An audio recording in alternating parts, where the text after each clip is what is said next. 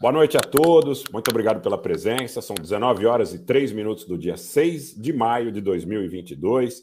Estamos recebendo o tenente-coronel da reserva do Exército Soviético, Dmitry Lobkov. O senhor Dmitry tem vasta experiência no campo militar, vasta experiência e conhecimento, tanto em relação ao território da Federação Russa, como em relação também ao território ucraniano. Conhece Kiev, esteve no nos eventos que se sucederam aquela catástrofe nuclear em Chernobyl. Enfim, tem uma vastíssima experiência, uma pessoa bastante culta, bastante experimentada também na questão militar. E eu fico muito lisonjeado, fico muito agradecido pelo senhor ter aceitado o nosso convite. Gostaria de pedir ao senhor, dando-lhe boas-vindas, para que o senhor conte-nos um pouco a respeito da sua história militar e da sua história de vida. O senhor que está aqui radicado em Curitiba, no Brasil, para que as pessoas tenham um pouco de familiaridade e nós possamos começar o debate a respeito das questões contemporâneas, que está todo mundo muito ansioso. Boa noite, eh, queridos ouvintes. É um prazer estar com, com todos vocês. Obrigado, Rogério, que me convidou para essa conversa. Eu acho que vai ser bastante interessante para a conversa nossa, para eh, conhecer um pouco um ao outro, para conhecer um, uma visão diferente que, que está acostumado. Mas antes de começar a minha apresentação, eu gostaria parabenizar a todos e felicitar a todos com o dia de São Jorge, porque hoje é 6 de maio, é o dia de São Jorge. E São Jorge é um padroeiro de todos os exércitos cristianos. Então, aproveitando, queria mostrar para você. Essa é a fita de, de, de São Jorge, essa famosa fita de São Jorge, eh, que usam, usam realmente o exército cristiano que combate mal. É, então, parabéns a todos com, com o dia de uh, São Muito Jorge. obrigado. Muito obrigado. E aproveitando que seguramente militares estão ouvindo nós, também camaradas de armas, parabéns para, para você e felicitações com o dia de, de São Jorge. Muito obrigado. Inclusive, Bom, o senhor sabe que na Armênia, na Armênia também São Jorge é o padroeiro. Sim, exatamente. Não, é, é, é. É, a São Jorge é padroeira de, de, exércitos, praticamente todos os exércitos uh, cristianos, e não são cristianos. Também muçulmanos uh, também respeitam São Jorge, porque é, no ano 300 uh, depois de Cristo ele, ele estava vivendo no Turquia, como você sabe, e ele ele que defendia defendia o cristianismo nosso. Então sempre as pessoas devem ter que sempre lembrar isso. E eu considero todos os exércitos, todos os militares de exércitos normais são, são de bem. Perfeito. Senhor Dimitri, eu queria que o senhor contasse um pouquinho da história do senhor, antes que nós entrássemos na questão contemporânea. É, é, beleza. Como é, que é, é importante? Todo, todo, todos que quando me encontram, eu sempre apresento, uh, bom dia, eu sou russo, eu falo, russo de onde? Eu falo, de Rússia da União Soviética, eu sou um russo de verdade que eu nasci, nasci na eh, Rússia, especialmente nasci em Crimeia. Então, quando falam pessoas sobre Crimeia, eh, todos os parentes moram, moram lá. Eu nasci lá, cresci lá, parte parte da minha vida no, no eh, Crimeia, quando meu pai era militar, fazia serviço. Então, eu conheço, conheço Crimeia assim, não ouvir, ouvindo. A Crimeia da Rússia, é, é, sem nenhuma dúvida. É, é, depois depois é, cresci como como uh, já uh, estudei estudei em escola em cidade de Zaporozhye que é uh, praticamente praticamente no centro da Ucrânia. Entrei na academia militar de Kiev em ano 76 terminei no ano 80 fui destinado para para o Oriente russo fez serviço lá no Oriente foi, uh, foi mandado uh, para operações uh, Bishkek, esse, uh, perto, perto de, de fronteira Afeganistão, quando começou, uh, começou o Afeganistão, participei no combate ao Afeganistão, uh, com tropas Spetsnaz, em operações, uh, foi ferido lá, foi ferido em peito, por franco tirador, foi um milagre que, que salvei a minha vida, porque a bala era de rebote mesmo remote de veículo, eu estava no veículo blindado e foi remotado justamente. Então, uh, depois uh, segui servi, servindo no, no, exército, por razões, já começando, começando de, de, no exército, por razões de minhas falas de, de, de anticomunista, saí do exército, justamente por propaganda anticomunista, como chamavam, por quê? Porque é, eu estava contra de algumas decisões do corpo político de, de, de, nosso, de nosso exército. Saí do exército, é, fui, é, fui de trabalhar no Ministério de Transporte da Ucrânia, que está em Kiev. Trabalhei no Ministério de Transporte da Ucrânia e quando aconteceu o assunto de, de, acidente de Chernobyl, praticamente entramos imediatamente, porque era Ministério de Transporte da Ucrânia de Kiev, na verdade, Ministério de Transporte de Kiev, e que estava subordinado ao Ministério de Transporte da Ucrânia. E nós participamos, eu participei na parte evacuação das pessoas de zonas afetadas de Chernobyl. Então, eu conheço de verdade o que aconteceu. E outra coisa, como eu era militar, para mim mais fácil, nós na parte militar, a gente prepara atuar no campos, campos de, de armas uh, destruição massiva, que são armas nucleares, armas biológicas, armas químicas. Então, é, eu conhecia, eu era capaz de, de, usar equipamento de medição de radiação. Então, eu praticamente uh, fiz aprendizagem de vários, várias pessoas de diferentes nossas empresas de ônibus, aprendi, para que eles aprenderam a usar a dosímetros, isso aqui é química de campo de, de, de radiação. É, porque é, há uma coisa importante que eu tenho que falar para você, porque é, na União Soviética, o, o, a empresa de, de, transporte público era de Estado, na verdade, todo era de Estado. Por isso existia Ministério, Ministério de Transporte da Ucrânia. E é, empresas de ônibus estavam, estavam desparramadas em todo, todo, todo Kiev. E, todos, e nós no, no, sempre estamos treinando em caso, em caso de desastre, em caso de acidente, em caso mesmo de guerra, eh, eh, empresas de ônibus estavam, estavam preparadas para fazer evacuação massiva, massiva. Então, obviamente, quando começou Chernobyl, eh, acidente de Chernobyl, nós levamos pessoas de Pripyat, essa, essa cidade muito perto da usina, usina de Chernobyl, eh, levamos, evacuamos essas pessoas e depois de, de mesma de cidade de Chernobyl, evacuamos a zona de contaminação.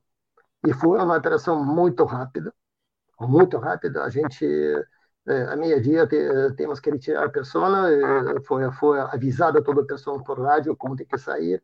E uh, saíram de, uh, saíram uh, foi, foi dado para eles ordem não levar nada, só, só de documentos e roupa que tinha, porque falaram que vai, de, de, vai sair umas três, quatro horas desse, desses, desses departamentos, dessas casas.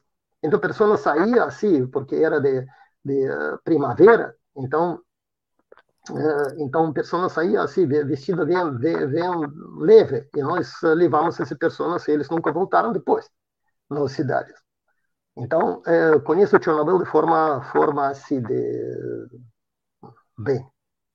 Obviamente, quando a União Soviética desapareceu, eu não, não gostei isso bastante. Eu saí da União Soviética, saí na, na, trabalhar na, Europa, trabalhei na Europa e depois de, de trabalho na Europa cheguei no, no América Latina, Irã em 93, 93 e a partir de 93 estou morando na América Latina. Morei, morei bastante na Argentina, por isso, por isso se a pessoa fala, escuta que eu falo mais português um pouco no português, português. Dá para entender perfeitamente. Mas, mas eu tenho que perdoar a minha essa algumas palavras espanhóis, uh, perdoar. É, justamente é engraçado, isso é justamente a nossa ligação de, eu, para mim, a língua portuguesa e língua espanhola, a gente tem mesma, a mesma diferença entre ucraniano e russo, isso para que você entenda, língua ucraniana e russa é muito parecida, igual que português e espanhol.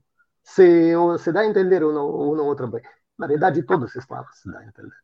Todos os eslavos de Jugoslávia, de, de República Tcheca, Eslovaca, polacos, uh, e, bom, é, esse é bem resumindo, resumindo minha, minha vida.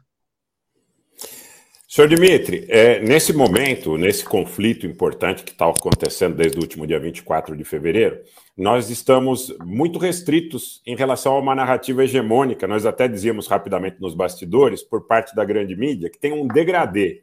Mas todos os convidados dessa grande mídia, em geral, têm a mesma percepção a respeito dos eventos. Eles sempre, com alguma pequena variação, como eu disse, um pequeno degradê, eles têm uma percepção quase que pasteurizada e uma narrativa, como foi a narrativa no Iraque, na Líbia, no Afeganistão, na Síria, na antiga Iugoslávia, que é nitidamente tendenciosa e favorável em relação às aspirações da Aliança Atlântica, pelo menos eu entendo dessa forma. Então, eu gostaria que o senhor me dissesse inicialmente como o senhor entende esse conflito, as razões desse conflito, e para que nós pudéssemos eh, elucidar aos nossos espectadores a percepção de um russo com experiência militar, com experiência de vida, com experiência pelo mundo, que conhece inclusive a região fisicamente. O que está acontecendo, de um modo geral, no enfoque do senhor? Pessoal, vamos dar like, vamos compartilhar, que esse convidado é um convidado especialíssimo. Então, vamos levar a, o conhecimento dele para que seja disseminado para mais brasileiros. É, olha, é, a parte de mídia, é, eu sempre, eu sempre falo para você, a, a, parte de mídia, esse, uh, mais de não mídia informação, a mídia desinformação. Porque uh, você sabe perfeitamente que toda mídia é comprada, todo, toda mídia recebe, recebe recursos de alguma forma. E esses recursos, quem paga esse dinheiro, uh, obriga de fazer e contar o que está realmente acontecendo. Todos eh, você conhecem como como está falando. Ah, maluquinho, uh, Putin acordou pela manhã e, e, começou a guerra na Ucrânia. Bom, esse aqui está falando mídia. Esse é como como falar, uh, todos muitos conhecem a história da Segunda Guerra Mundial. Esse é como falar de, de, quando tropas russas estão em Berlim falando, veja, e está mostrando a última série de, de, de se, se, o último filme de uma série, está mostrando, série final, está mostrando, os russos estão em Berlim, veja, os russos ocuparam Berlim, está destruindo Berlim. E, e, se você vai, vai ver esse sim, contexto que foi anteriormente, você vai acreditar nele. Isso que está acontecendo. Ah, veja, assunto de assunto de eh, Ucrânia que que eh, que está acontecendo. Assunto esse não aconteceu agora. Aconteceu muito antes. Como eu falei para você eu sou militar. E eh, nós temos quando você sai do exército você tem que ter ser escrito escrito numa eh, regional onde controla todas as reservas. É uma uma regional eh, militares e, onde controla todos os especialistas, controla reservas, onde destina, em caso de guerra, se forma, forma regimento, batalhão para mobilização. Então, já começando em ano 92, já começaram de, todos os oficiais chamavam chamavam essa agrupação estava estava você tem que ter anotar anotar declaração que em caso de conflito entre a Rússia Rússia e Ucrânia se você está disposto a lutar por por liberdade da Ucrânia. E lá em 92. 92. Então, o projeto, projeto da Ucrânia, e a partir de lá, 92, desaparecendo a União Soviética, já a Ucrânia começou a fazer a, a, a propaganda que a Ucrânia é outro país, que é que nós não somos russos, eh, e esse aqui é praticamente 80% do território ucraniano, a pessoa fala russo e são ligados com cultura russa. Começaram a dar muito, muito enfoque aos nacionalistas ucranianos, falando, falando muito, muito de, de, língua ucraniana, e assim, assim vai. E sempre, durante toda, desde 92 até praticamente 2014, sempre, quando havia eleições de presidente, sempre nessas eleições, sempre eh, participavam, participavam ativamente os governos dos Estados Unidos, que sempre tentavam colocar pessoas que estavam a favor dos Estados Unidos. E a Ucrânia começou a preparar-se, desde o ano 90, 90, praticamente, começou a preparar-se como um anteprojeto russo. Nós temos que claramente lembrar isso. Em 2014, realmente o que aconteceu na Ucrânia foi um golpe de Estado. Golpe de Estado onde presidente, presidente legalmente que estava atuando, é, foi derrotado pelo, pelas forças que foram financiadas e que foram impulsadas por Estados Unidos. A Victoria Nuland, que nós temos agora, de, recentemente temos na visita do Brasil, que ela ensinava brasileiros como, de, como deve que viver e como tem que fazer eleições. Ela foi na Ucrânia e, e coordenou a golpe de Estado. E a Yanukovych, presidente da Ucrânia, assinou, assinou com, com esses golpistas, assinou que vai ter terminado todo, todo esse de Maidan que estava lá e, e uh, vai ser eleições adiantadas em agosto e todo a bandeira. E ele não vai usar a, a forças. como garantia saíram nessa garantia? Estados Unidos, a, a governo, governo alemão, eh, governo França, eh, todos assinaram. E no outro dia foi, foi, foi derrotado esse, esse presidente, queria matar ele e ele tinha que escapar da Ucrânia. E, 2000, e quem tomou o poder? A extrema, extrema nacionalistas, com ideologia nazista. A partir de lá, quando viram isso na Ucrânia, viram, viram regiões que 100% ucranianos, que via 100% de, de, de pessoas russas que, que são de, de russos de origem, eles, eles falaram, não, nós não queremos esse governo de fascista. Isso é ilegal que você está fazendo. O presidente tem que devolver, voltar, ou a gente sai da Ucrânia. Isso que aconteceu com o Crimea. Pessoas viram esse ucranianos uh, no governo local no, que, que tomou o poder, que foi, foi praticamente respaldada imediatamente por Estados Unidos, uh, tentou mandar as tropas de força para essas regiões reprimir, reprimir, uh, reprimir anti, uh, movimentos antigovernistas de golpista. E Crimea, como Crimea. O senhor, o senhor, se refere, o senhor se refere à região do Donbás, né? Que vocês chamam de Donbás. E somos é do Donbás, também, também Crimea. Crimea também, também, Crimea, também, como, claro. também Crimea, Crimea levantou su, seus policias que estavam, que estavam lá defendendo o governo, depois voltaram, voltaram a, a, a, a Crimea. E, e esses policias que viram de verdade as caras esses, esses nazistas, eles colocaram na entrada de Crimea, porque essa península tem, tem, tem fácil controlar de caminho e ferrovia, entraram e defenderam a Crimea, e o povo, uh, povo da Crimea uh, fizeram, fizeram de plebiscito de fazenda. E como, como estiveram tropas russas lá, tem bases no Crimea, no Crimea pediram a tropas russas para que eles controlassem para que não houve, não houve nenhum, nenhum enfrentamento. Em câmbio, no Donbass, uh, as tropas russas não estavam. Então, o que fizeram, fizeram o governo central da Ucrânia? Mandaram, mandaram para Donbass os bombardeios, artilharia, tanque, para destruir, destruir as eh, pessoas, bombardeando suas próprias cidades, bombardeando, matando, matando pessoas civis com bombardeio e artilharia. E o que fizeram? Eh, que fizeram as pessoas que viviam lá no Donbass? Se levantaram e começaram a defender. Eles mesmos com, com mãos, mãos vazias, em 2014, paravam, por exemplo, tropas paravam que foram mandadas e fazendo soldados, o que você está fazendo? Você está indo contra o seu próprio povo? E os soldados não, não queriam ir, então entregaram armas, entregaram, entregaram veículos e saíram de, de, de volta. Assim, assim foi nascido de, de, de Donbass. E, e, o que fizeram esse golpista, de, de governo golpista? Fizeram, ordenaram de, de operação de destruição de Donbass, que começaram combate, combate ferozes contra o seu próprio povo. E desde 2014 até, até 22, eles bombardearam regularmente de, de Donbass. 14 mil civis foram mortos no Donbass. Alguém fala de prensa? prensa. Eu fiquei, porque Jolie, essa, Juliana Jolie, no, atriz no, que fez, fez Angelina imagem, Jolie. Angelina, sim, Angelina Jolie que, que fez imagens lá no Lviv, porque ela nunca foi no Donbass para ver, para ver tem, tem no Donbass tem uma uh, Alameda, Alameda dos Anjos, onde está, está enterrado as crianças que foram mortas no, por bombardeios ucranianos. As crianças, tem, tem, tem monumento lá, tem feito. Porque ela nunca foi lá. Porque nunca falaram sobre isso. Sempre quando Donbass, Donbass falava, e Rússia falava, falava para a ONU sobre isso, ninguém estava ligando com isso. E os russos, e não esqueçam que lá tem povo russo, porque Donbass, Donbass entrou na Ucrânia, a Ucrânia essa criação de Lenin, Lenin criou quando, quando a União Soviética começou, e foi dado territórios russos lá para a Ucrânia, para ter uma república.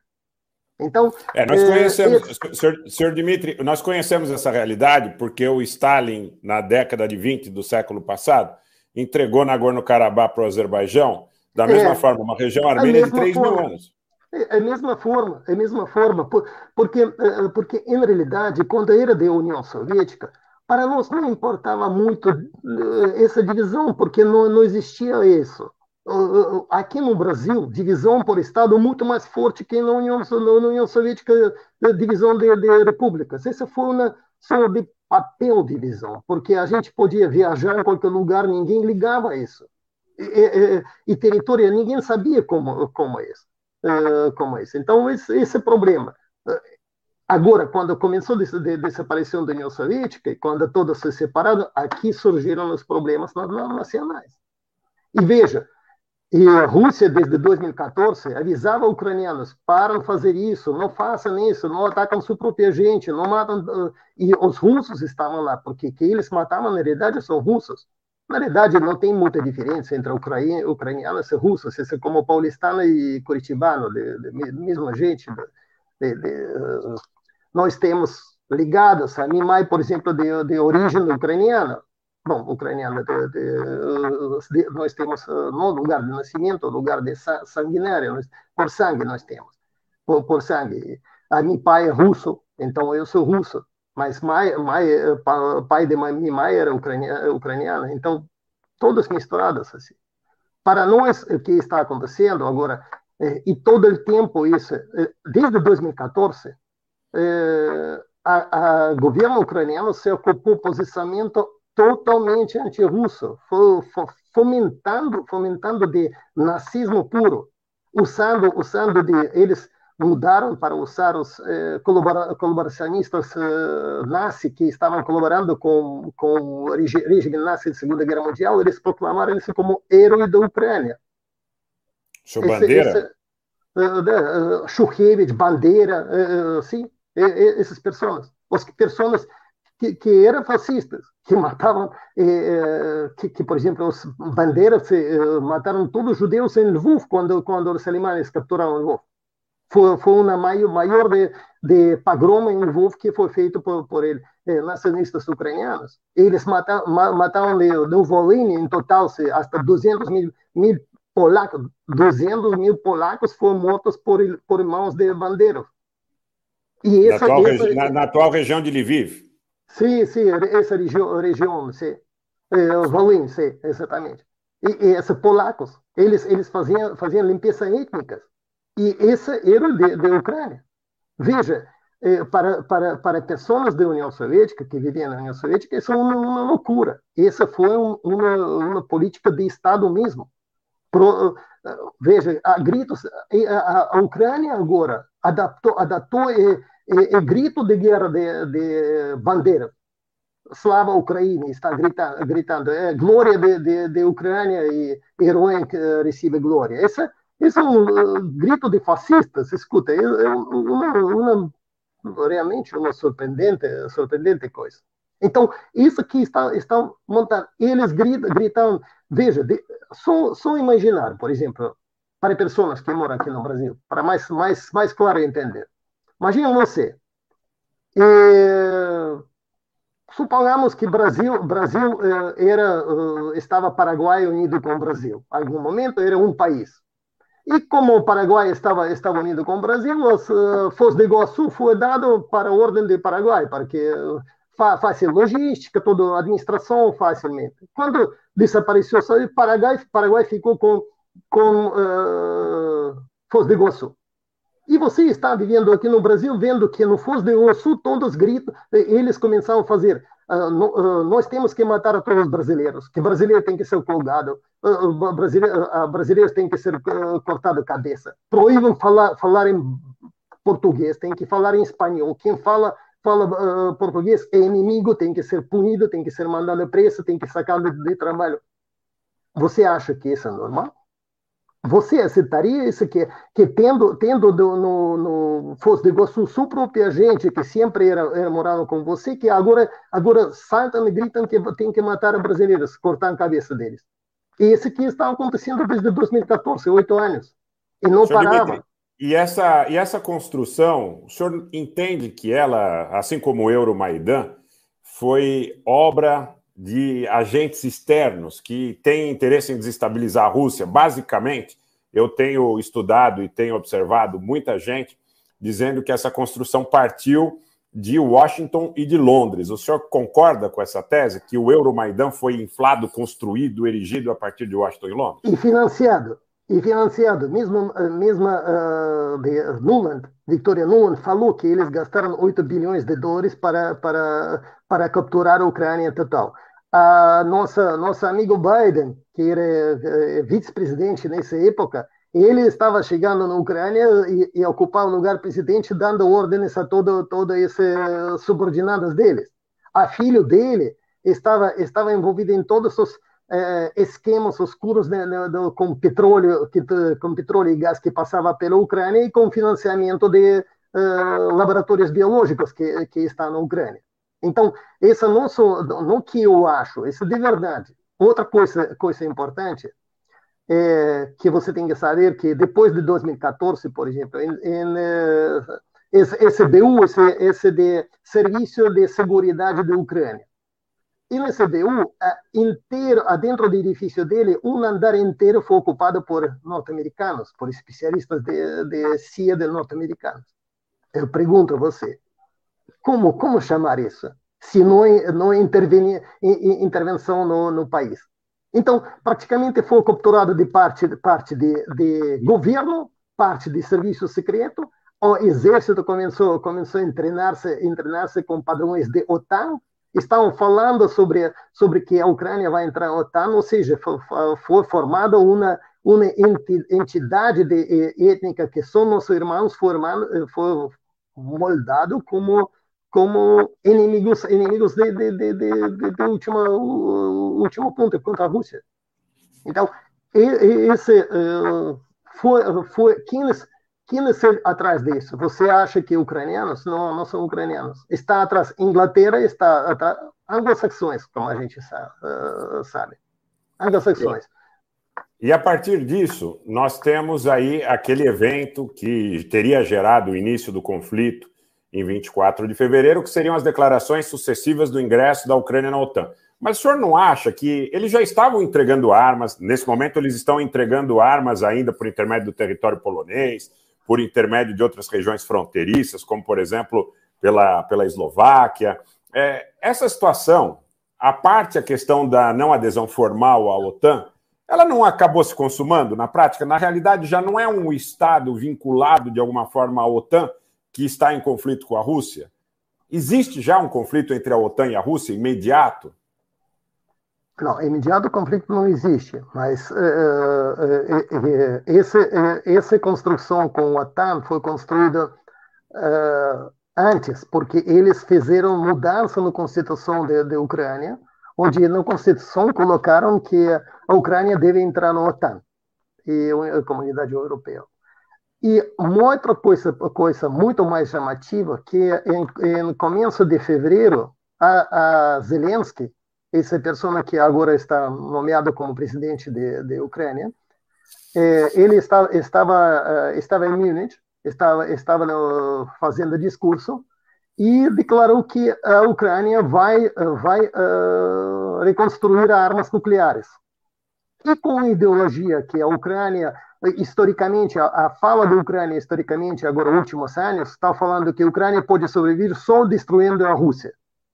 Esse é nível de Estado. Não estou falando de que alguém está falando. Esse é nível de primeiras pessoas de Estado, de ministro do Exterior, ministro do Interior, que está falando dentro de eh, na escola que ensina às crianças que que é inimigo de, de eh, mortal para para a Ucrânia, que deve ser destruída a Rússia.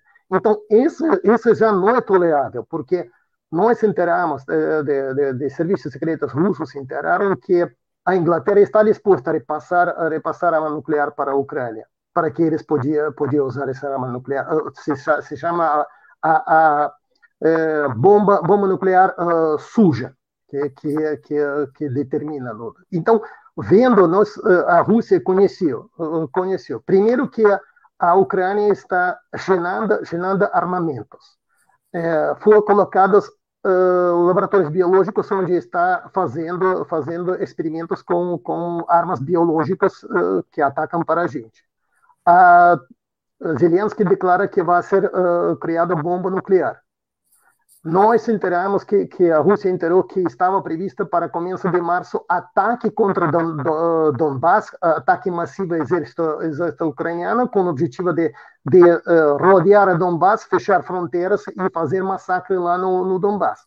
Permanentemente tirando contra, contra Donbass, a Rússia não tinha outra, outra possibilidade que começar esse, esse primeiro.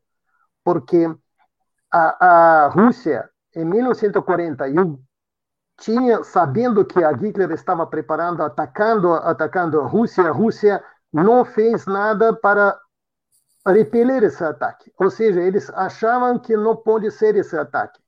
Então, 22 de junho, junho de 1941, para para toda a história russa, esse uh, dia, uh, dia negro para nós, para nossa história. E sempre, quando, de, desde que eu lembro de criança, nós falamos sempre: nunca vamos permitir que, que aconteça 22 de junho de 1941 de volta. Então, isso que aconteceu 24 de fevereiro, esse, uh, esse foi ataque praticamente para tropas que já estavam preparadas para atacar, atacar a a Donbass e posteriormente entrar, entrar eh, posteriormente como se faz ataque de Donbass está fazendo o mesmo essa propaganda que os russos os russos estão repelindo deles pedindo à comunidade internacional ajudar entrando OTAN no tropas e aqui tem conflito. Então nós adiantamos esse ataque ataque deles. Então isso que senhor, aconteceu de verdade. O senhor acha que aquela situação do Cazaquistão do começo do ano também as visitas dos aliados do Navalny a Kiev e tudo mais podem também ter ensejado a expectativa na Rússia, Esse no é preparativo. de Esse preparativo, preparativo. que o território da Ucrânia poderia ser utilizado, inclusive, para ações de sabotagem, desestabilização dentro da Rússia? Uh, exatamente, exatamente. Uh, porque não esqueçam que uh, durante todo o tempo a, a, a governo títere que está na Ucrânia não estava preocupado, preocupado por desenvolvimento da economia da Ucrânia. Eu tenho bastante parentes que moram na Ucrânia. Tem parentes é, que mora na Ucrânia. Tem muitos amigos que moram na Ucrânia. Eu converso com ele, converso com ele. Eu viajava à Ucrânia até 2010, praticamente cada ano eu viajava à Ucrânia. Eu conheço como a Ucrânia, como como mentalidade mudada. Como me, eu surpreendia como está destruindo a indústria de, de, de Ucrânia. Como pessoas ficaram sem trabalho. Então eles não estavam preocupados por por bem-estar de pessoas, estavam pre, preocupados para criar as pessoas com fome, sem saída, que é a única saída para, para pessoas ir no exército para combater. Isso que estava acontecendo de, desde 2014. A única saída laboral para o homem é ir no exército, lutar em Donbass. Então, que está que estava preparando na Ucrânia não só não só criar criar de campo de batalha na Ucrânia, mas também levar essa guerra no território russo, porque como não tem trabalho na Ucrânia, na Ucrânia, no uh, ucranianos os homens ucranianos, 2 milhões e meio de pessoas sempre trabalhavam na Rússia. Imagina, 2 milhões e meio. Cada ano eu estava trabalhando, que trabalham no, no, na Rússia. E nós tranquilo, porque são como irmãos nossos. E esse, esse justamente estava estava arrivando se, se aconteceria esse investimento nesse ódio, ódio ucranianos contra a Rússia, investimento para levar isso no, no campo de batalha. Mas você esqueceu no, o primeiro passo, porque esse avanço eh, contra a Rússia está indo desde 91. Quando Gorbachev estava conversando com Bush pai em 91, foi, foi declarado que a OTAN não vai avançar ao leste nenhum, nenhum passo. Já a eh, OTAN avançou mil quilômetros. Todo, todos os países que antes pertenciam no, no Pacto de Varsóvia e todos os países ex-União Soviética estão inclusos no OTAN. A OTAN está perto de, de fronteiras de, de Rússia. Porque eles mentiram. Eles prometeram que vão avançar. Avançaram. Antes de todo, o ano passado foi tentado um golpe de Estado na Bielorrússia, que é, que é um país aliado da Rússia. Foi, foi, foi feito tenta, tentando com investimento desses de, estrangeiros através, através dos Estados Unidos e através da Polônia, foi investido bastante dinheiro para derrotar o governo de, de Bielorrússia. Não deu certo.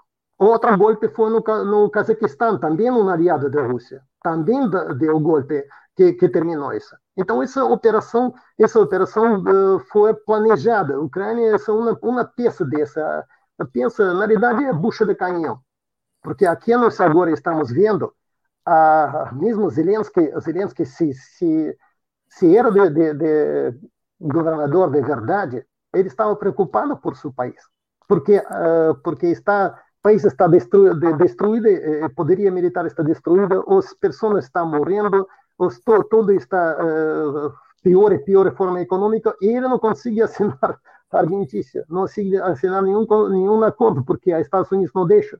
Ele usa eles como como títeres para, para lutar. Esse aqui está é o Estado próximo. É proxy, um exatamente. Proxy. É, soldados proxy. E eles, eles vão combater como uh, Johnson, esse primeiro-ministro de, de, Inglaterra. Como, como, se chama esse? Uh, Boris Johnson. Boris Johnson, sim. Boris Johnson viu e antes, antes de começo isso ele visitou a Ucrânia e falou o ucraniano tem que lutar até o último ucraniano contra a Rússia. Óbvio. Irmãos matam irmãos. A gente está, está nesse, nesse Senhor Dimitri, como que o senhor vê o, o governo? O senhor voltou para a década de 90, quando a OTAN teria assumido um compromisso de não expansão e a OTAN cresceu, inclusive nas ex-repúblicas soviéticas dos países aí, bálticos, aí Lituânia, Letônia, Estônia. É, é. Enganaram, enganaram as pessoas. Sabe que, sabe que, que os russos não gostam? Quando você promete, promete e não cumpre. Ah, e, e, e, nós estamos vendo que, que esse mundo ocidental, esses são, são mentirosos, não cumprem nada. Veja, veja conclusões. Ah, você acha que é normal, por exemplo, que uh, todos os recursos financeiros de um país, que, que, que é sempre o mundo liberal está falando, você tem que ser suas reservas terra fora, eles roubaram todo o dinheiro da Rússia, que, que dinheiro estava, estava fora. 320, 320 bilhões de dólares foram roubados da Rússia, descaradamente. Isso é livre mercado ou, ou sanções que, que, que um país que sem autorização de ONU, sem nada, coloca sanções. Quem, quem coloca essas sanções? Um país que, você sabe, na Rússia tem, tem no Moscou tem Teatro Bolshoi. Ouviu falar de Teatro Bolshoi? Sim, sim. Você sabe que, que a idade de Teatro Bolshoi, mais, mais que a idade dos Estados Unidos, ele é mais antigo que Estados Unidos. A Rússia tem, tem história de mil anos. E, e, e quem é esses Estados Unidos? É, é, culturalmente, culturalmente é muito difícil entender para uma, para uma civilização como a civilização russa, é muito difícil entender que você tenha um mundo unipolar de um país que estabeleceu sanção contra a antiga Iugoslávia, contra a Líbia, contra a Síria, contra o Iraque, contra o Irã, contra inúmeros países. Mas a grande diferença é que a Rússia é uma potência nuclear, é uma potência que é, a nível territorial, a nível de riquezas, a nível de história. Hoje é muito difícil que o povo russo se convença do estabelecimento de uma submissão a uma demanda desse tipo. Queria aproveitar o ensejo, senhor Dimitri, para saudar a presença da cônsul Carolina Bernardes, que inclusive é, faz uma saudação especial aqui para o senhor. Ah, Carolina, Carolina, um prazer de, de, receber também um grande saludo. Eu vi que, que tu conversa, gostei bastante de, de Clarissa, me surpreendeu de Clarissa, tão, tão pessoa com clara visão que está acontecendo. Parabéns. E agradecê-la, e agradecê-la e agradecer também a Gesamari Solange, ao Edson Bittencourt, o pessoal que está colaborando aqui com o Superchats. Lembrar, se vocês tiverem perguntas para o senhor Dimitri, e que nós possamos reproduzi-las aqui. Fiquem à vontade para exteriorizar, de preferência com superchat, porque isso ajuda aí o algoritmo do canal a, a, a, crescer, o canal a crescer, a que ele seja oferecido para mais pessoas que ainda não tenham tido contato. Queria fazer uma pergunta para o senhor sobre essa década de 90 que o senhor coloca aí, sobre o período em que a OTAN fez promessas que não cumpriu. A, a Rússia teve o governo do Boris Yeltsin. Como é que o senhor vê o, o governo do Boris Yeltsin para os interesses da Rússia? É... Primeiro que temos que falar que eh, antes de, de governo Yeltsin estava estava no governo FDP, em sentido que você conhece, não quero falar para não, não ser borrado, FDP Gorbachev, que é um traidor de, de porcaria que qualquer pessoa, veja, qualquer pessoa na Rússia normal, quando lembra o sobrenome Gorbachev, sempre agrega FDP depois dele. Então, é traidor principal. Mas eh, existe existe também uma fala em Rússia quando um ladrão uh, rouba, rouba de palo de outro ladrão. Um FDP foi reemplaçado por outro FDP.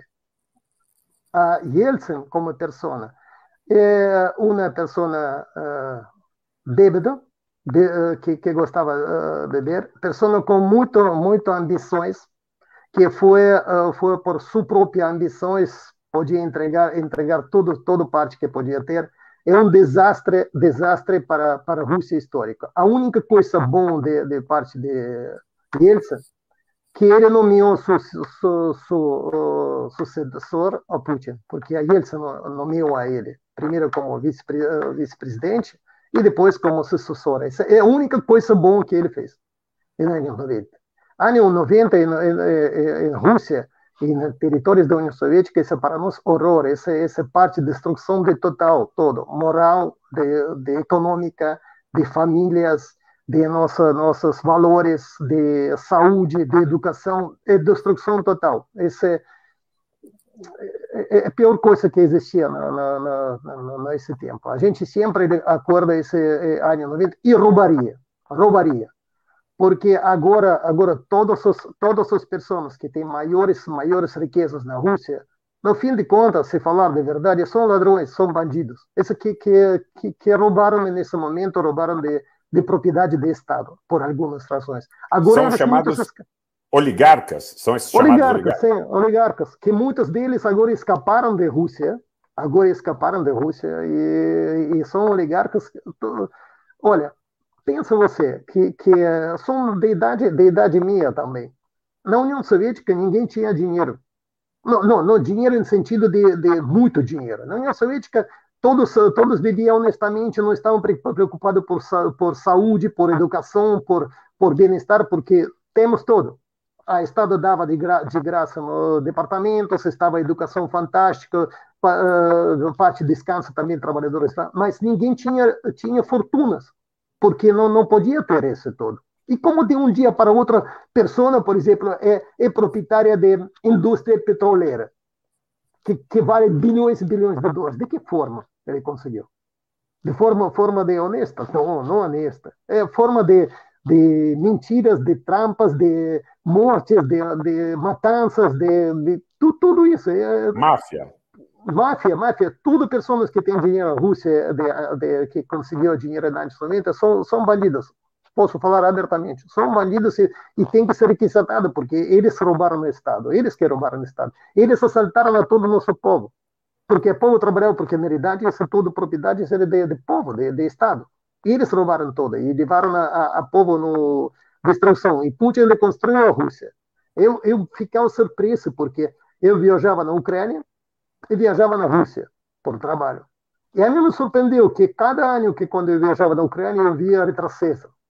Via que a indústria está fechando, tudo está destruído, tudo é ruim. A metro de Kiev, que, que, que na União Soviética era de exemplo, uh, a metro, tornou-se como uma, uma favelão. E, em câmbio, na Rússia, eu chegava cada ano na Rússia e surpreendia, porque a Rússia crescia, a Rússia começava a fazer melhor, melhor, melhor. Os povos, a povo começou a viver melhor, mais, mais, mais honesto, com mais dinheiro.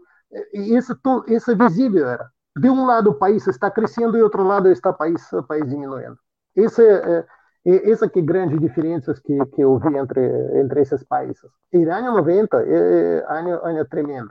Muitas famílias foram, ficaram divididas. Muitas, muitas famílias foram divididas. Mesmo, por exemplo, armênios viviam no, no, no Georgia, georgianos moravam na Armênia, azerbaijanos viviam, viviam assim, de repente separaram. Uma, uh, é, é, feio. Eu, eu acho que esses piores anos, anos na história russa. Bom, havia piores ainda. Em 1560. Talvez no futuro, talvez num passado mais remoto, mas num passado próximo, esse período foi um período muito dramático. Sim. O senhor Kleber Alves, que está nos acompanhando, eu queria agradecê-lo também ele faz uma pergunta para o senhor. Ele diz aqui se a Rússia estaria usando a sua força máxima na Ucrânia ou estaria esperando a OTAN entrar. Isso. Uh, eu, como militar, uh, sempre converso, converso com algumas pessoas civis e eu percebi que uh, pessoas civis vê esse, esse conflito um pouco diferente. Ele vê de forma de como como partida de futebol para mim, como militar, eu vejo totalmente diferente. Eu fiquei surpresa vendo que, que, que armas que, que exército entrou. Na verdade, quem entrou uh, na Ucrânia era de uh, guarda guarda uh, guarda russa. Esse é como tropas interior da Rússia. Entraram com veículos, assim veículos de, de caminhões entraram. E eu não vi exército exército russo entrando porque e a ordem de, de Putin era que o exército não entra no, no Ucrânia. Então, nós temos 150 mil pessoas que, que, que combate, combate, uh, está combatendo na Ucrânia, uh, participando uma operação especial, mas não são de tropas de, de exército mesmo. Tem paracaidistas que está participando, participavam no, no bloqueio de tropas no, no, no Kiev. E para mim, eu considero que essa operação que os russos fizeram, isso vai ser uma, um exemplo para academias militares, porque a começo, se você pode ver, as 20 mil pessoas, 20 mil tropas, al princípio era pouco, pessoas, paraquedistas desembarcaram perto de Kiev, no Gostoni, no, no aeroporto de Antonov, outro bloquearam de Kharkov, outra no Sumi, Sumi passa, passa, e, e começaram o ataque no Donbass. E as tropas, tropas entraram de Crimea. Só. Então, o que aconteceu? A agrupação de 80 mil soldados efetivos da Ucrânia tinha que defender a Ucrânia da Kiev. Umas 75 mil pessoas têm que, têm que ser bloqueadas na região, região de Odessa. E uh, 110 mil pessoas que estavam uh, agrupadas na região de Donbass tinham que ficar lá, ou seja, separaram o exército com poucas tropas russas bloquearam isso. Com, em total, em, eh, em, total, quando os russos estavam perto de Kiev, em total nessa região de Kiev, Kharkov, uh, Kiev, Kharkov e Sumy, estava 20 mil pessoas, que em total bloquearam, bloquearam 70 mil, bloquearam, não deixaram eles mover. E nesse momento, a aviação russa estava eliminando, eliminando os centros de comando, o centro de aviação de aviação ucraniana. Então, para mim, foi uma espetacular. A manobra, de, a, a, manobra do entorno da capital ucraniana Kiev, na percepção do senhor, foi uma manobra diversionista para segurar o exército ucraniano? Exato. Não, é, era assim, porque ninguém pode tomar, com 20 mil pessoas, não pode tomar a, a capital, que, que tem 3, quase 3 milhões de pessoas morando e com 80 mil pessoas. Ninguém pode tomar. Essa é uma operação, a operação se mantendo. Mientras estava cumprindo operações no Donbass, quando quando essa, essa, essa agrupação que estava preparada para ataque foi, foi processando, processado. E, e que agora temos? Nós temos essas tropas que estavam lá, já uh, tem 80, 70, 80% de perdas uh, ucranianas. 80, 70% de perdas. E uh, eu estou acompanhando como, como e tem, tem, tem bastante de, meus companheiros de, de academia, que a gente conversa, que eu tenho informações uh, de pessoas que, que, que conhecem o que está acontecendo. Uh, paramilitares está, uh, está funcionando, funcionando totalmente diferente. Em realidade, tinha, também tinha uma, temos que falar, essa segunda variante está indo, porque a primeira variante, primeira, primeira variante da operação era foi um, também erro de parte da Rússia, porque achavam que entrando na Ucrânia, a exército ucraniano, a serviço secreto ucraniano vai vai aderir-se a tropas russas. Esse que estavam esperando. Esse que preparavam. Infelizmente, isso não aconteceu, porque ao princípio, se você podia ver, ao princípio não houve nenhum ataques contra contra tropas ucranianas, uh, que, uh, contra exército ucraniano os russos entraram só, só, não, não, combatendo, entraram para bloquear as cidades, não entraram combater. No, no, Donbass, no Donbass havia principais, principais uh, combates, mas dentro da Ucrânia, nenhum, nenhum regimentos, nenhum bases militares não foram bombardeadas, nem atacados a Rússia. Então, esse, uh, mas Obviamente que, que essa primeira, primeira não, saíram na operação, não saíram na operação como estavam pensando, não, uh, realmente foi uma, eu considero que isso uma operação contra a espionagem do ucraniano, não, na verdade não ucraniano, eu acho que mais mais dos Estados Unidos e Inglaterra que eles, eles fizeram essa contra-espionagem e evitaram para que seja seja feita feita de, a direção de tropas russas por, por parte dos ucranianos. Esse foi, conhece... foi um engano. O senhor conhece a siderúrgica, o complexo siderúrgico, a planta de Azovstal? O senhor já esteve lá?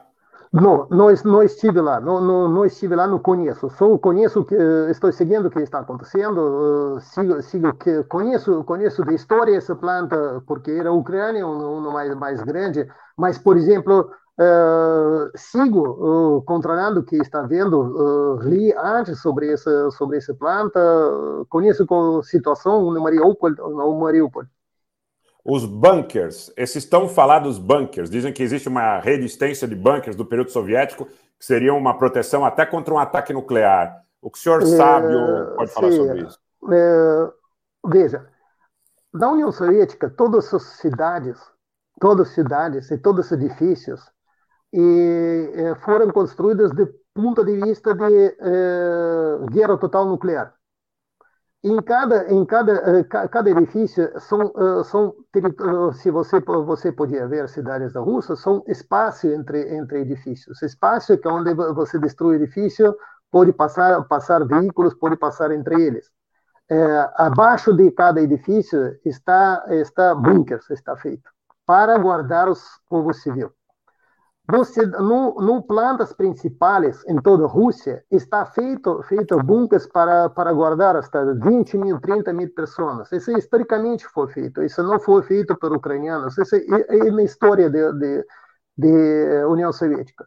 A cidade está construída, o edifício está construído de tal forma que quando você usa arma nuclear, essas mesmas construções de edifícios se dilui de, de choque expansivo de armas nucleares é, sempre entre edifícios existe um edifício mais forte que, que está capaz de aguentar é, projetis de, de, de 152 milímetros de artilharia.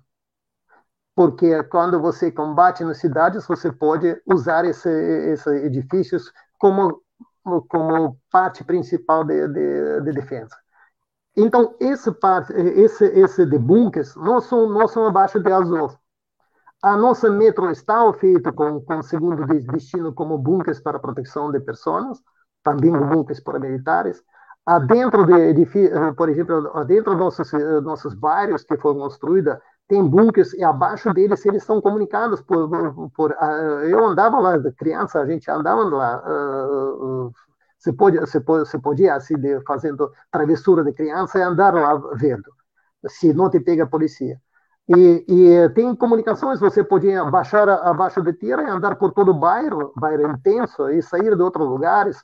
Havia, havia bunkers que estavam fechados, que você não podia abrir, porque está fechado com, com fechaduras. Mas essa, essa é forma geral na União Soviética. Porque nós então, estamos preparando para a guerra total. Não então, o senhor não acredita que a, a siderúrgica, a planta de Azovstal, seja uma instalação, dentro desse contexto, extremamente diferenciada do que existia nas outras cidades. Porque há muito rumor em relação ao fato de ser uma planta com 30, 40 quilômetros de túneis subterrâneos, com sete. Eu vi uma matéria hoje que, que dava conta que seria um prédio de sete andares ali debaixo da planta siderúrgica. É possível uh, que seja uma coisa. Não, três, três, quatro, três, quatro andares abaixo, mas. Uh, são, são uh, essas exigências, de, de exigências de, de, por exemplo, abaixo de aeropor, aeroportos também existem bunkers parecidos por, por, para comando. É, porque a única coisa você tem que entender, nós estamos preparando no tempos de anos, anos 70, 70, 60, 70, 80 como guerra nuclear contra contra Estados Unidos. Então, todo isso foi construído anteriormente e claramente foi construído como centro de comandos de, de, de, diferente. Então, eu acredito que existe, existe lá no uh, Azov, é grande, grande bunkers. Agora, se são sete, oito, oito andares, eu duvido. Mas, por exemplo, no, no, e, todos sabem que abaixo de Azov, de, de planta de Azov, existe outro laboratório biológico de, de, de que estava, estava, estava, estava guardando lá. E onde, entre, entre quais os membros de, desse biológico, existem vários pessoas estrangeiras que estavam atuando lá. Por isso eles estão tentando... que estão na planta? Os senhores estão, que estão na planta? Estão, Israelenses, estão. turcos, georgianos, Sim, britânicos? Uh, não, não. Uh, está, uh, que me falaram de francês, francês, norte-americano, norte-americanos e alemães estão principais. Tem israelenses também. então, existe isso. Essas são as razões porque a ONU está preocupado para tirar eles. Qual, qual se, se faz, se faz negócio para querer tirar deles, eu não sei. Até, até, até está bastante eh, informação confirmada que está general de, de exército francês, França, que era, quase foi nomeado como, como ministro de defesa de, Ucrânia, de França. Mas o senhor Mas acha que eles foram enviados tá pelos estados? O senhor acha que eles foram enviados pelos estados nacionais ou como PMCs ou como mercenários? Qual é a perspectiva? Não, não. Veja, eh, quando estamos falando de, de eh, laboratório biológico ou, ou, patente eh, general, você não pertence a si mesmo, irmão. Você não pode viajar em outro país sem a, sem autorização do governo. É, não existe. Isso é um para boi dormir falando, falando, entendeu? Então, quer dizer, é, sem, sem a anuência dos Estados Nacionais, é impossível não, que essas pessoas tenham chegado não. lá. É, você falou que você estive no, no Mariupol. Não, não estive, mas eu, eu estive nas duas usinas nucleares.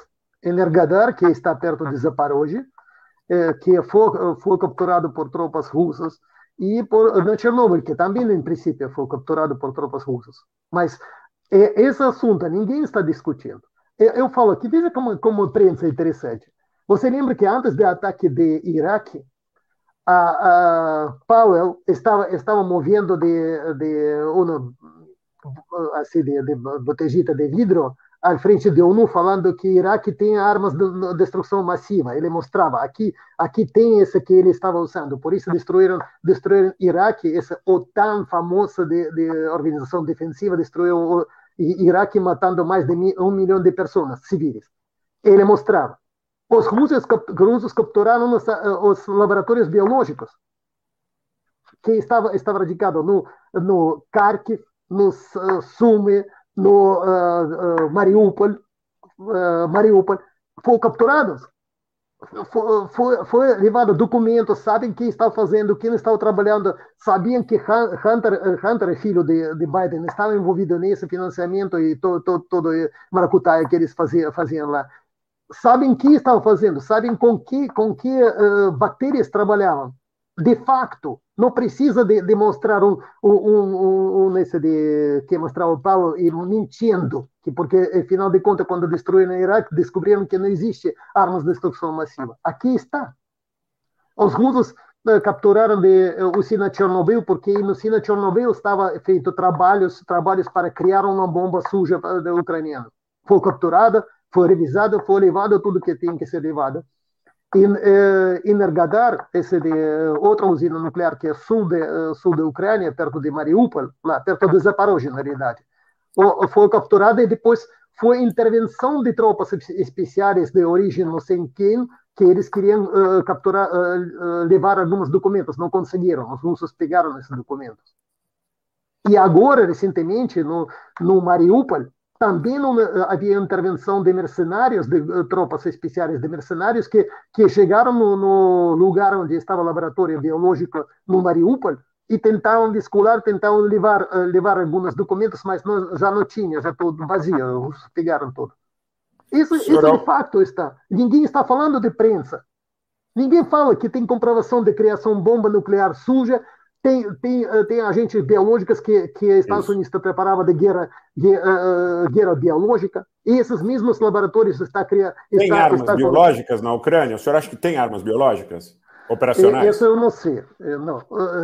Porque uh, quando você fala de armas biológicas, armas biológicas podem ser pássaros. Você contagia pássaros e, e essas armas biológicas. Se nós, como, como é, você não tira com projetíveis, você de, de, dispara mas de forma diferente. É, é fácil, você pega uma, uma assim, quantidade de, de, de substâncias biológicas, você pode matar uma cidade de, de 5 milhões de pessoas facilmente. Isso não, não é um pouco diferente de conceito. Isso não, não é problema levar isso. Problema de, de ter esse, de, de, de coisas, armas biológicas. E de fato tem. Ninguém de prensa, prensa está falando tudo isso. É, é, foi interessante. Eu não, já não nem saí todo de partido, não me surpreende nada de, de mentiras. Tem uma pergunta da Miriam Macedo. Ela está perguntando o seguinte: ela perguntou o que seria considerado uma derrota para a Rússia. Quer dizer, como que pode terminar para a Rússia de maneira minimamente satisfatória essa situação? É, olha, derrota não, não vai existir absolutamente derrota, porque porque eu vejo agora o contrário. Está e só, só para que você entendia que está, não está Ucrânia, não está assunto de entre Ucrânia e a Rússia. Esse, esse grande engano. Não, não está assunto de entre a Rússia. Está entre o mundo anglo-saxão e Rússia. Que isso é uma continuidade, eu mostrei para vocês, continuidade, depois de, de União Soviética. De verdade, muitos antes começou. A guerra, guerra na Crimeia, 1853-54, essa foi, foi, foi a guerra também contra a Rússia, mundo ocidental. 1854. Então, essa história contra a Rússia, mundo, mundo ocidental sempre contra a Rússia, essa mesma, mesma coisa se repite. 1812, 1854, 1941, porque quando falam da Rússia que estavam lutando com Hitler, é, falam metade da verdade. Porque contra, contra, contra a União Soviética estavam lutando a divisão, divisão azul Espanha, a divisões de, de SS de Holanda, os suecos, franceses, na, na, com Hitler, com franceses com Hitler lutava contra a Rússia, mais franceses que, que estavam na resistência contra mesmo alemães. Pessoas. Italianos, romanos, húngaros, polacos, toda a Europa estava, estava lutando contra a União Soviética em Segunda Guerra Mundial. Isso ninguém está falando. Mas uh, nós lembramos isso tudo. Não, não, não esquecemos. Não, não, não, não, lembramos, não esquecemos isso. Então, muita... quando, Pode, pode, pode falar, não, porque respondendo de, de qual, qual derrota, não vai ter derrota a Rússia, de forma nenhuma, porque você tem que entender que, que estamos enfrentando a pior coisa que existe no mundo, a, a, a forças de mal. A gente está vendo que que mundo mundo anglo-saxão esse mundo mundo predador eles moram para para consumindo outros países só só por isso eles podem podem viver veja durante essa história Todos falaram de, do, durante a desaparição da União Soviética, todos falaram a União Soviética desaparece e no mundo vai ser paz, amor e amizade. Aconteceu isso? Não aconteceu. Depois da desaparição da Rússia, nós estamos vendo a, a OTAN destruiu a Jugoslávia, matando civis. A OTAN destruiu o Iraque. A OTAN destruiu a Líbia. Agora está, está a guerra Iêmen, que, que está, ninguém conhece sobre essa ninguém está falando sobre essa, sobre essa guerra. Nós estamos vendo que está puxando o conflito entre Azerbaijão e Armênia, Armênia fazendo, fazendo de, de extremações étnicas. Ninguém fala sobre isso. Então, Estamos lutando entre mal e bem. E principalmente está, estamos, estamos vivendo, nós temos pouca sorte, porque com vocês nós estamos vivendo num mundo globalizado e estamos vivendo no, num câmbio de paradigmas de desenvolvimento da nossa humanidade. Que nós estamos tentando, tentando por, por força de anglo-saxões, viver um mundo unipolar, governado por Estados Unidos, e foi, na verdade, Estados Unidos também, um fantoche, poder anglo-saxão, e estamos, estamos lutando com o oferecimento de multipolar, onde, onde a Rússia está falando que nós temos que vir multipolar, cada um tem que respeitar o interesse de sua própria nação e criar, crescer a cada país, crescer nação. Quando, quando você, você tem sua própria ideia de, de, de desenvolvimento do seu próprio país, para que seja país ser beneficioso, para que a pessoa uh, morava melhor, mais, mais exitosa, com futuro, por desenvolvimento de economia, de, de, de, nível de vida. Isso que a Rússia está oferecendo. O que oferecendo o mundo unipolar? Que você tem que viver na pobreza e, e entregar dinheiro para, para império. E você, você morre de fome, você, você tem conflitos sociais, você não tem desenvolvimento de, de ciência nem cultura. Toda, toda riqueza pertence ao império. Não é normal. Isso estamos vivendo nesse paradigma. Você fala a qual, uh, qual vai ser uh, qual vai ser a vitória. É que o mundo, mundo não entende não entende a psicologia da Rússia. Nós temos uh, consideramos o, o povo mais antigo da no, no nossa terra e nós toda nossa história lutamos para proteger a nossa no, nossa vida, nossa nossa terras. E para nós, por exemplo, entregar a vida por favor de, a favor de pátria, a favor do nosso povo, não tem problema. A gente não, não, não valorizamos nossa vida, mas estamos dispostos a entregar. E eh, uns quatro, cinco anos atrás, em uma conferência de imprensa, perguntaram a Putin: eh, e como você, eh, eh como porque foi a pergunta seguinte que a mundo, mundo ocidental está eh, pensando a mundo sem Rússia. E, e Putin respondeu que uh, a mundo sem Rússia não interessa. E perguntaram como não interessa, o que o senhor acha que vai, mas todos vão morrer. E ele falou, e nesse caso, nós vamos morrer, como martilhas, eles vão morrer como os cachorros. Essa é a diferença. Então, o mundo ocidental não entendeu que a Rússia, Rússia chegou um momento que já não tem possibilidade de retroceder. Já retrocedemos bastante. está destruindo nossos valores cristianos, está destruindo nossos valores familiares, está destruindo, eh, colocando, colocando tudo, tudo, uh, tudo assuntos anti-humanos dentro da de, de cultura nossa. Nós não, não toleramos isso. Nós valorizamos família, nós valorizamos pai, nós valorizamos mãe, nós, nós sabemos, sabemos, acreditamos no Deus uh, todo, e nós não podemos ceder isso. Não podemos ceder que alguém queira destruir a Rússia. Nós vamos ir até o final. Isso aqui eles não entendem. Eles, eles castigam nós. Agora, castigaram, ah, não vai deixar não vai deixar participar a Rússia no, no concurso de, de Eurovision, é concurso de, de, de, dança e canta. Por amor de Deus. Ah, outra coisa de, de movimentação de LGBT proibiu fazer desfile na Rússia esse de uh, gay, gay parado. Bom, tranquilo, a gente vivia toda a nossa história assim, nessa. Vamos vir mais. Ou seja, aplicam agora desconectaram para a Rússia Netflix. O grande problema, Netflix não está na Rússia. Os russos vão morrer por isso? Você acha? Você acha que a gente vai ceder por isso? Não, está muito muito enganados, muito enganados. E Dentro vamos... desse contexto, senhor Dimitri, tem muita gente aqui perguntando se o senhor acredita, porque tem, tem tudo a ver com o que o senhor está colocando, né? Da defesa da honra, da dignidade, da história do povo e de limites que são necessários muitas vezes, infelizmente, é, que não sejam ultrapassados. Então, muita gente aqui pergunta sobre a possibilidade, a perspectiva, que se o senhor vê a possibilidade de que acabe acontecendo um conflito nuclear, ou que a Rússia faça uso de armamento nuclear tático ou estratégico. É, bom, é, primeiro que eu acho que não, não vai acontecer isso. E isso não vai acontecer porque a Rússia já marcou a, a linhas vermelhas na verdade, todo esse conflito que começou agora, passou no, no, no tempo, tempo de quente, esse conflito pode não, não, não, acontecer isso.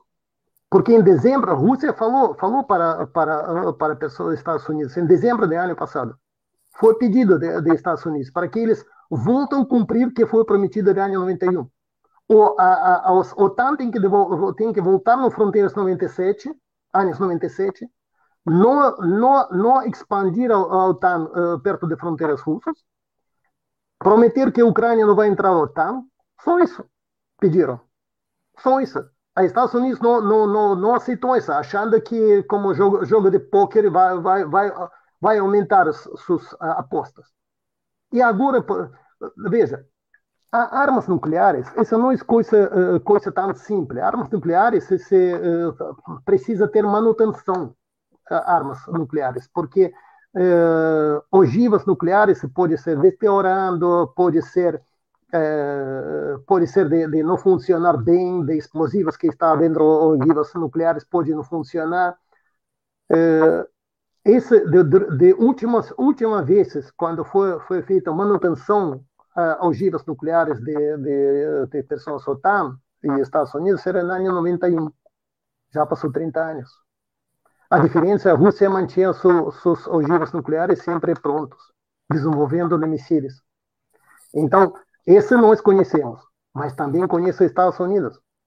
Você, uh, você acha que eles vai, uh, vai tentar jogar, jogar essas armas nucleares que que 30% pode, pode não funcionar, 50% não pode funcionar contra, contra 9 mil ogivas que, que tem a Rússia? Não, ninguém é suicida. Ninguém está suicida.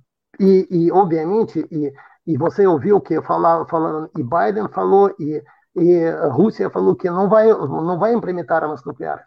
E nossa e doutrina da Rússia de defesa está composta que armas nucleares a Rússia pode usar exclusivamente quando vai ter perigo de da Rússia. Essa vai ser, vai ser usada.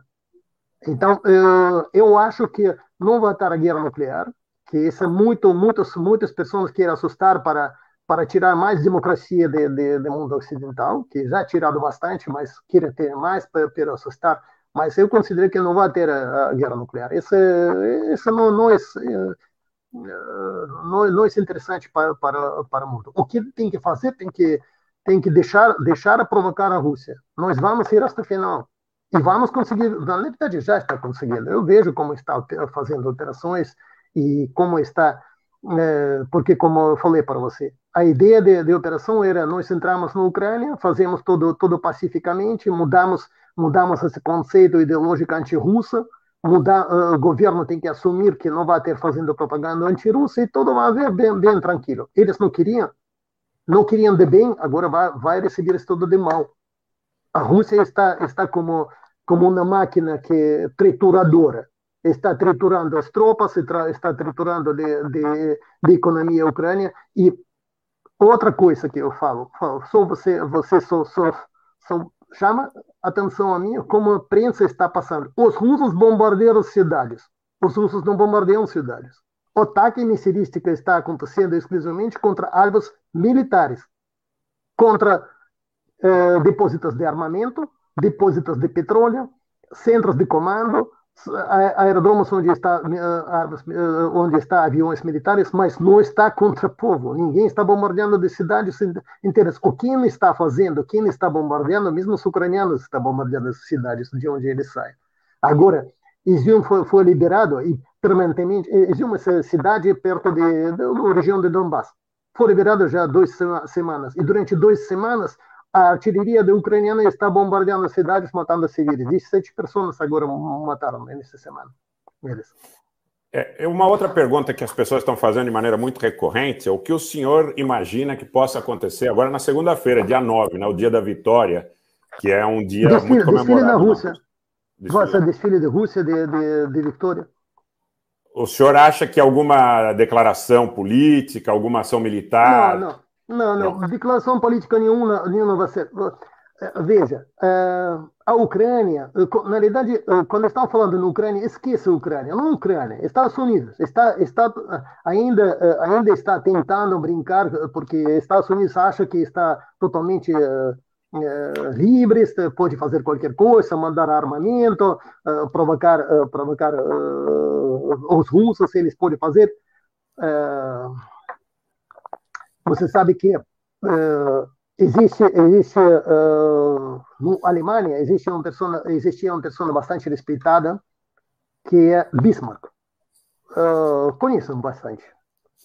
E uh, em seu tempo, uh, milho, uh, fins do século XIX, ele falou que, veja, você tem que com Rússia, Rússia falar, falar certo e honestamente ou não falar, porque você pode enganar russos.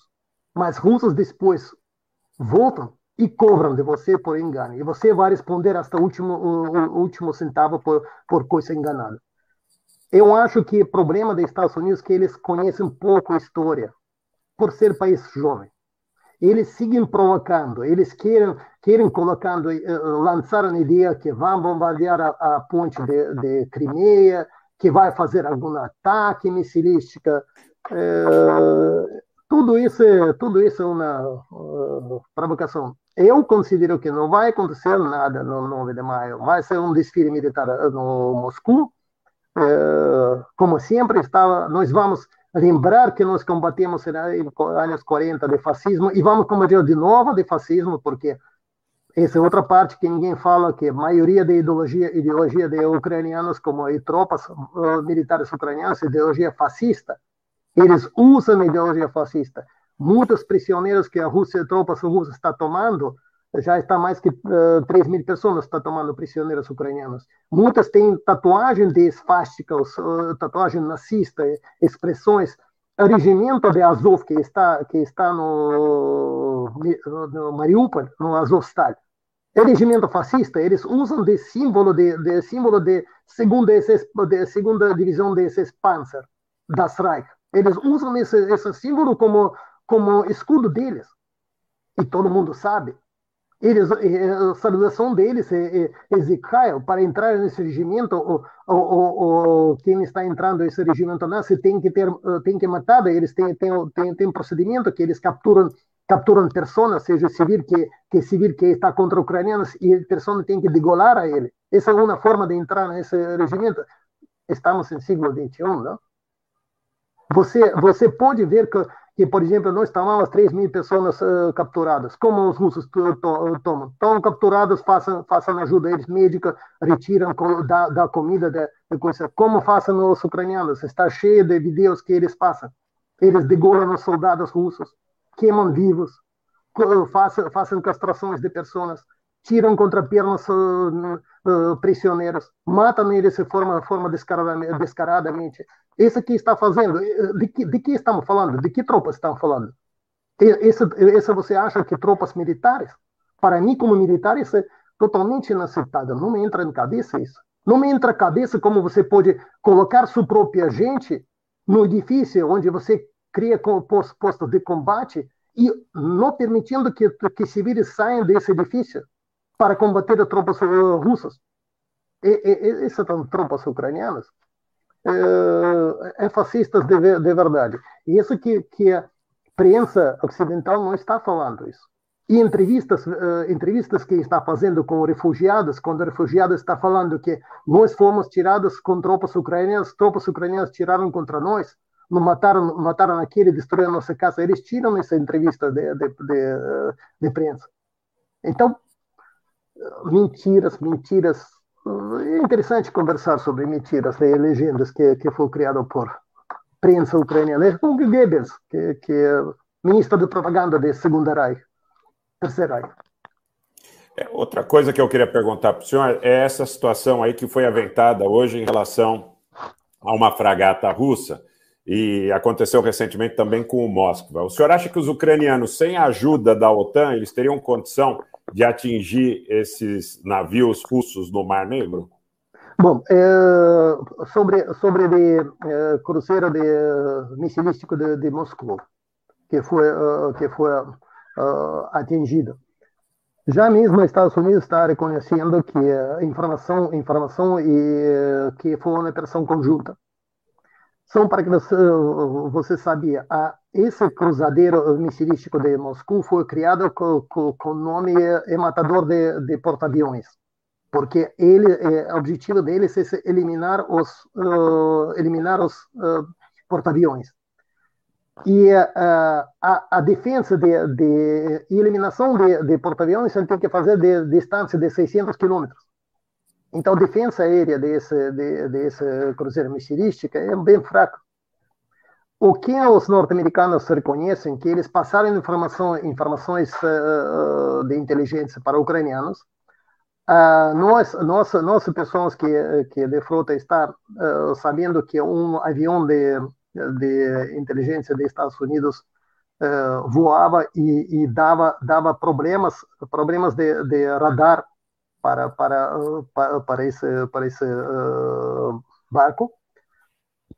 Foi atingido esse, eh, eh, esse, esse barco, uh, que foi, foi incêndio, moriram, moriram pessoas, uh, 28 pessoas morreram, os uh, marinheiros, outras foram evacuados, e tentando, quando estavam levando para a evacuação, ele, ele estava bem, bem comprometido e se afundou sobre Macar, sobre esse de uh, esse, esse não é certo, esse é fake. Macar não foi atendido.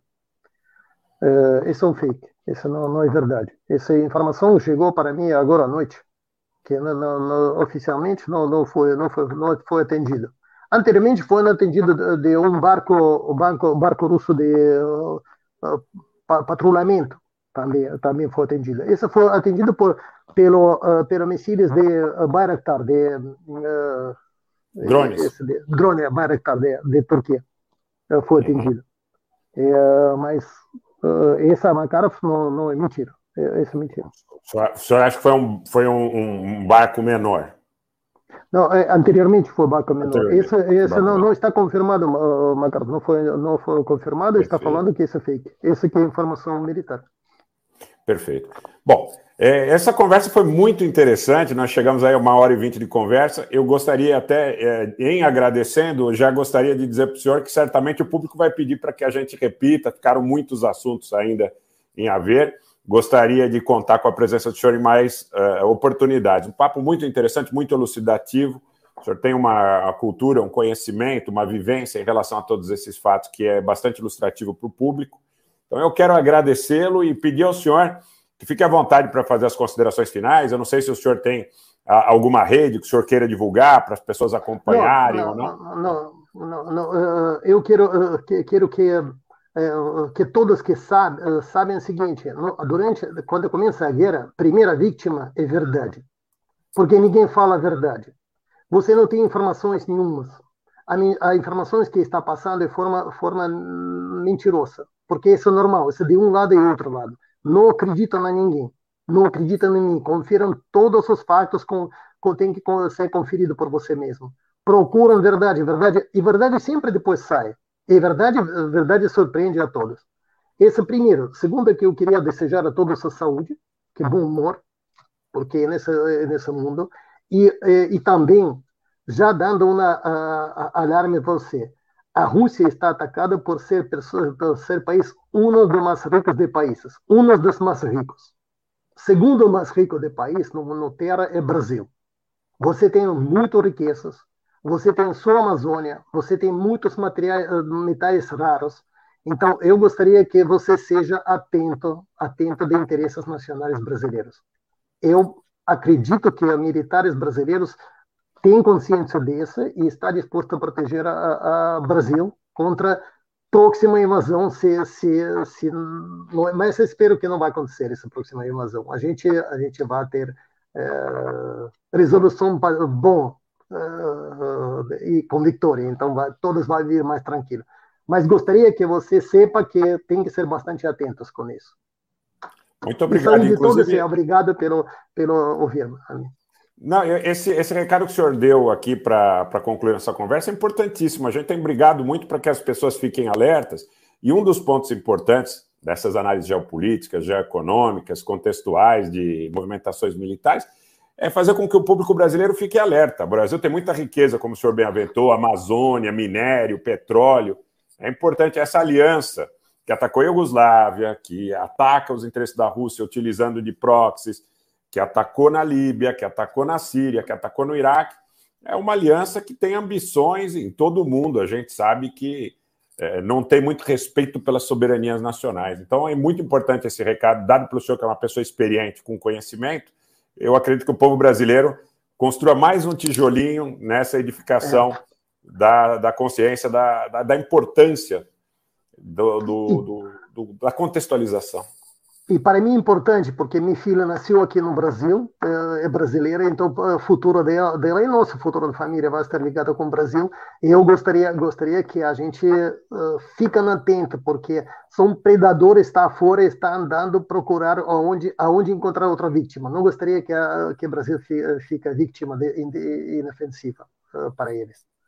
Tudo bem para você. Um grande abraço. Muito obrigado, senhor Dimitri. Eu vou pedir 30 segundos para o senhor, eu vou me despedir. Vou pedir 30 segundos para que nós nos despidamos fora do ar. Eu vou recomendar agora, pessoal, que vocês, nesse momento, todos nesse momento em que nós vamos encerrar essa transmissão, lembrem do like. Quem puder, seja parte do clube de membros para ajudar o canal na divulgação. E vou pedir a todos vocês, nesse momento, que migrem para o canal Arte da Guerra onde o comandante Robson Farinazzo já está fazendo as análises e a live dele, que começou às 20 horas. Então, migrem para o canal Arte da Guerra, digam que estão chegando no nosso canal, do canal do Rogério Anitablian. Desejo a todos vocês uma excelente noite, que fiquem com Deus, muito obrigado. Atentos aqui no nosso canal do Telegram, qualquer momento a gente volta. Uma excelente noite para vocês. Meu muito obrigado a todos que acompanharam. Tchau.